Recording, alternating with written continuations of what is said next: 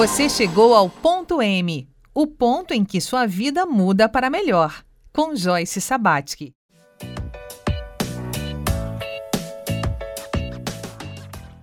Olá, bem-vindo, bem-vindo ao ponto M, aquele ponto em que a sua vida pode mudar para melhor. Nessa semana estamos resgatando o senso de compaixão e falando sobre sexo com Leia Martins aqui no estúdio. E hoje nós colocamos o dinheiro em seu devido lugar na nossa biografia com o apoio do André Gustavo Freles, que se dedica a desenvolver finanças pessoais na bancada é, de especialistas de ponto M.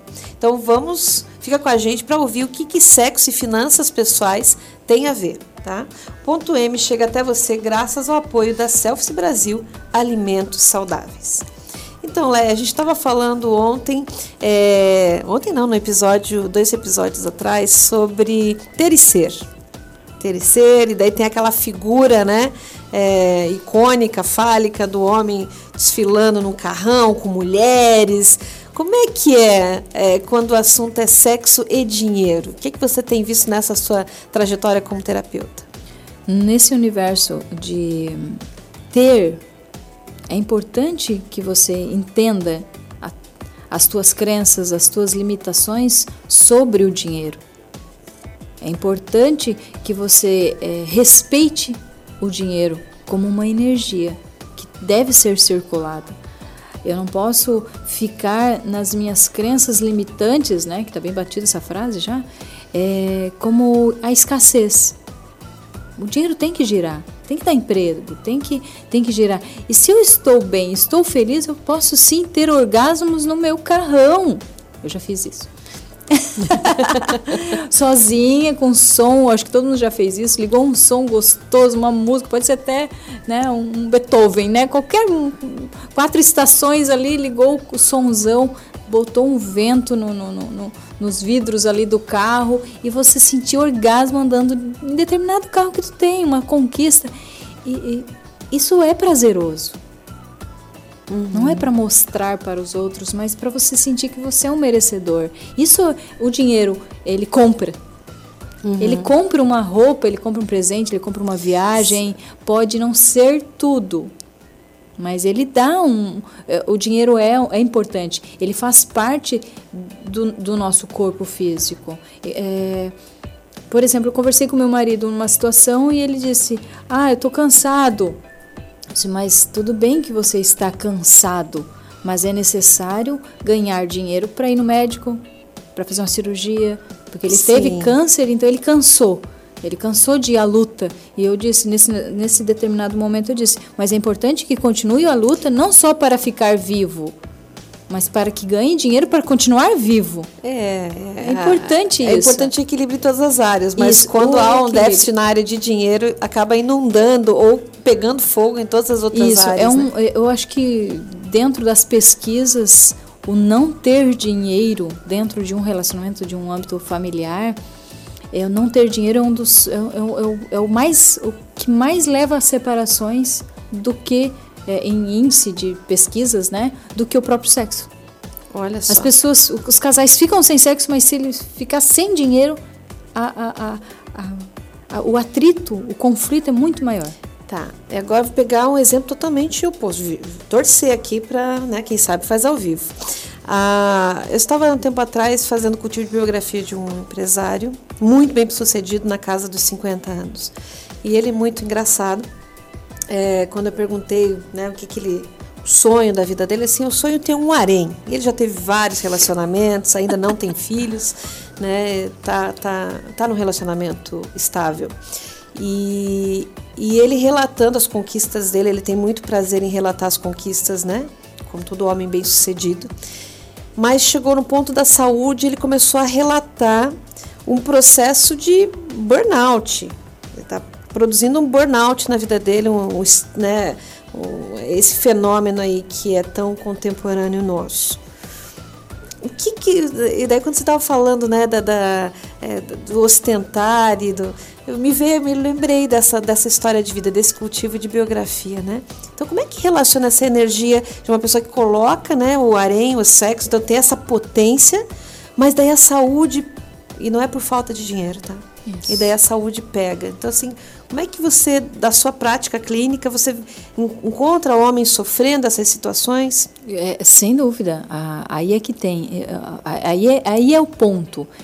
Em qual momento ele foi rígido, qual momento que ele não foi flexível, né, enfatizando, que ele não, ele, ele fugiu para algumas situações, né, o excesso de sexo, o excesso de alguma coisa, onde não tocou o coração. Ele podia ter tudo, mas faltou alguma coisa. E se você começar a estudar um pouquinho da, da, da, cultura egípcia, onde os homens tinham muito. Tinham, eles têm, né? Dependendo da quantidade de dinheiro que eles têm, eles podem ter famílias. Então não é eu quero ter 20 mulheres. Não, não é assim. Você tem dinheiro para sustentar as 20 famílias? Cada um é na sua casa e cada um é um dia da semana.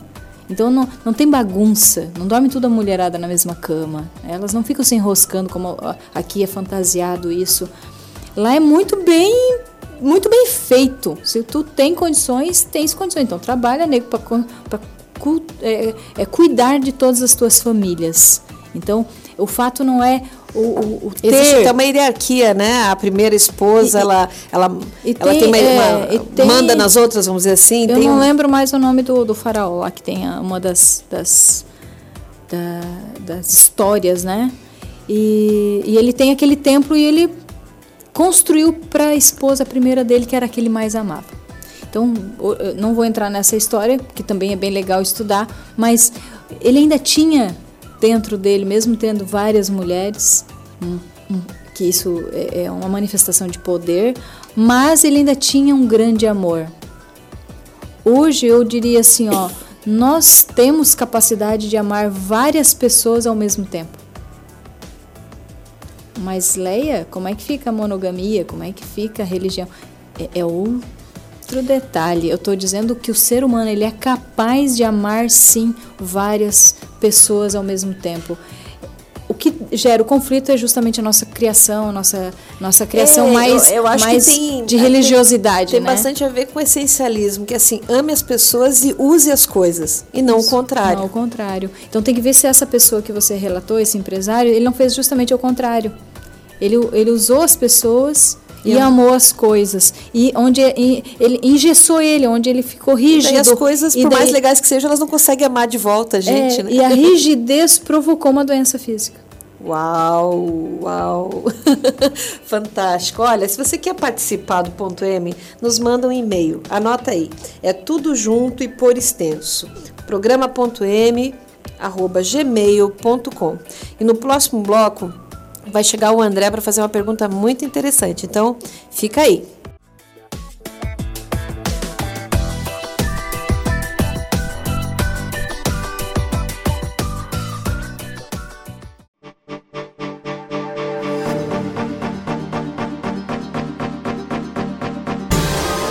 Você ouve ponto M. Um recurso muito bacana aqui em Ponto M é que você pode acompanhar nosso conteúdo completo também via podcast de qualquer lugar do mundo e no tempo que você desejar. Nós estamos no Spotify e nas principais plataformas de podcast. Basta pesquisar Joyce Sabatic Ponto M que você chega aqui. Pois bem, Leia, no capítulo, no, no bloco passado, a gente estava conversando é, sobre dinheiro e sexualidade. O André vai trazer uma pergunta muito bacana para você assim como o dinheiro, o, o sexo é considerado ainda um tabu, né? Para se falar, para se, se expor, para se estudar, para se evoluir.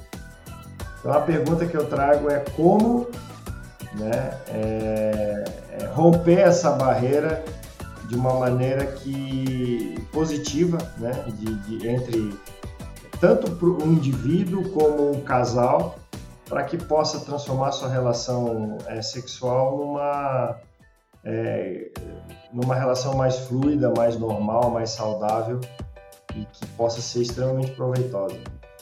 Vamos lá, André e ouvintes e Joyce, é, acima de tudo ter honestidade. Honestidade é, é, até interna mesmo, né? Eu, eu tenho que saber o que, que o que realmente me faz bem, não porque eu aprendi desse jeito, ou que meu pai, ou minha mãe, ou a sociedade, ou a igreja vem trazendo de informação, mas eu ia atrás de, de, um, de uma coisa mais leve, mais do coração mesmo. para ser honesto. Eu preciso dessa honestidade comigo. Eu não posso simplesmente impor para o outro que ele seja do jeito que eu quero ou vice-versa. Então, para ter essa fluidez nos relacionamentos, e, e tanto com a energia do, do, dinheiro, com a energia espiritual, quanto a energia sexual, tem que ter essa fluidez de. Eu me conheço, eu tenho trauma, eu passei por alguma situação. É, eu, como é que foi a minha educação é, sexual infantil? O que que, o que que eu tenho de lembrança boa ou ruim sobre a sexualidade? E daí o André falando, eu lembrei de, um, de, um, de uma, uma palestra que eu, eu assisti, onde a, a palestrante é, relatou uma menina que chegou para a mãe e disse assim: Mãe, o que é sexo? Uau. Aí a mãe, e agora? O que eu respondo? Ela, pegou a mão, a mãe despreparada, né? O que, que é sexo? Aí ela pegou e disse assim: Minha filha, é, sexo é, entre o casal e, e, vai ter um momento de intimidade e, e, vai ter filho. Daqui a pouco ela assim, oh, minha filha, por que tu está perguntando isso? Não, mãe, é porque a professora pediu ali no questionário é, qual é o meu sexo.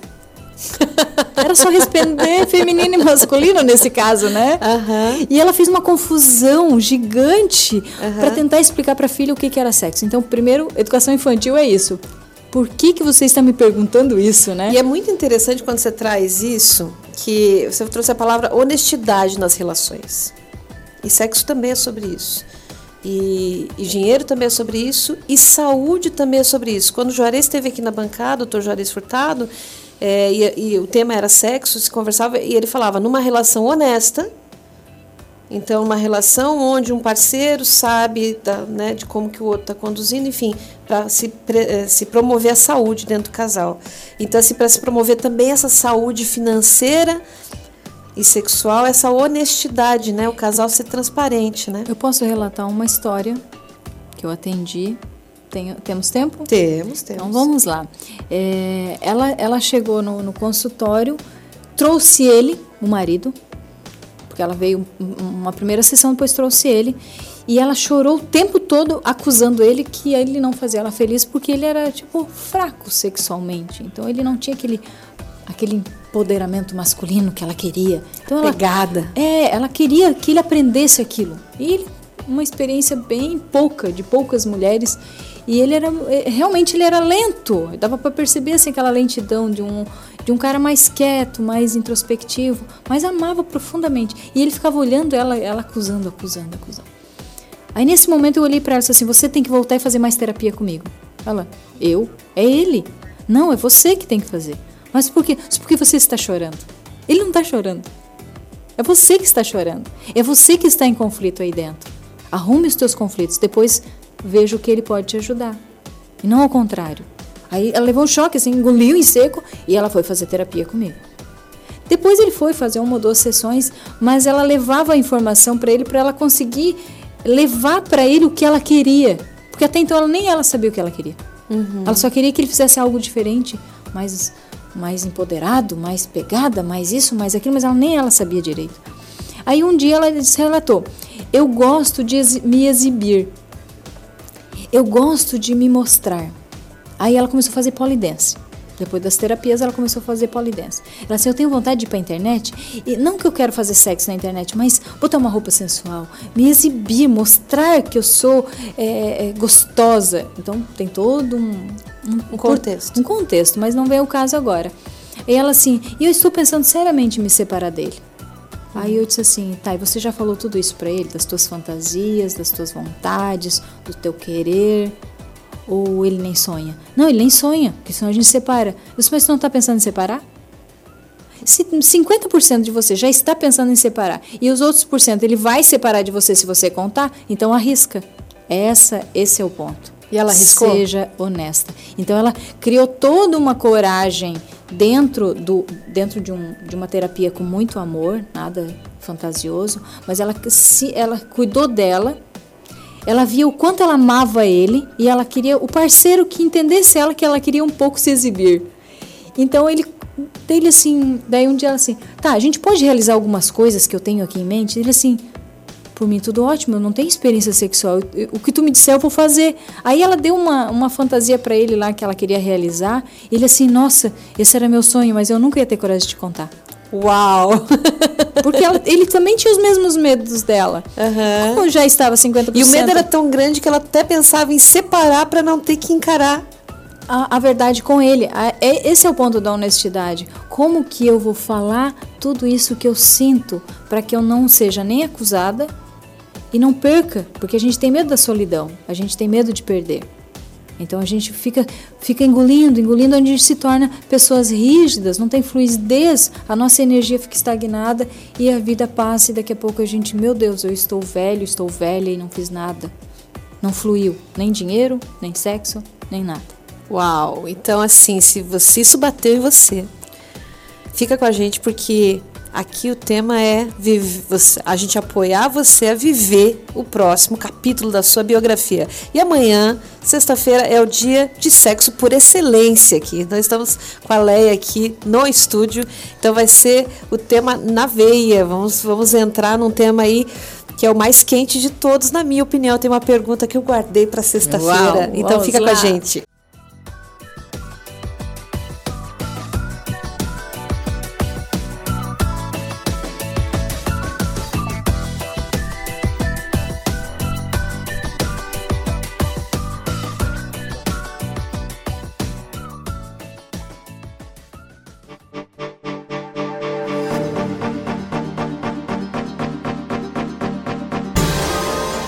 Você ouve ponto M.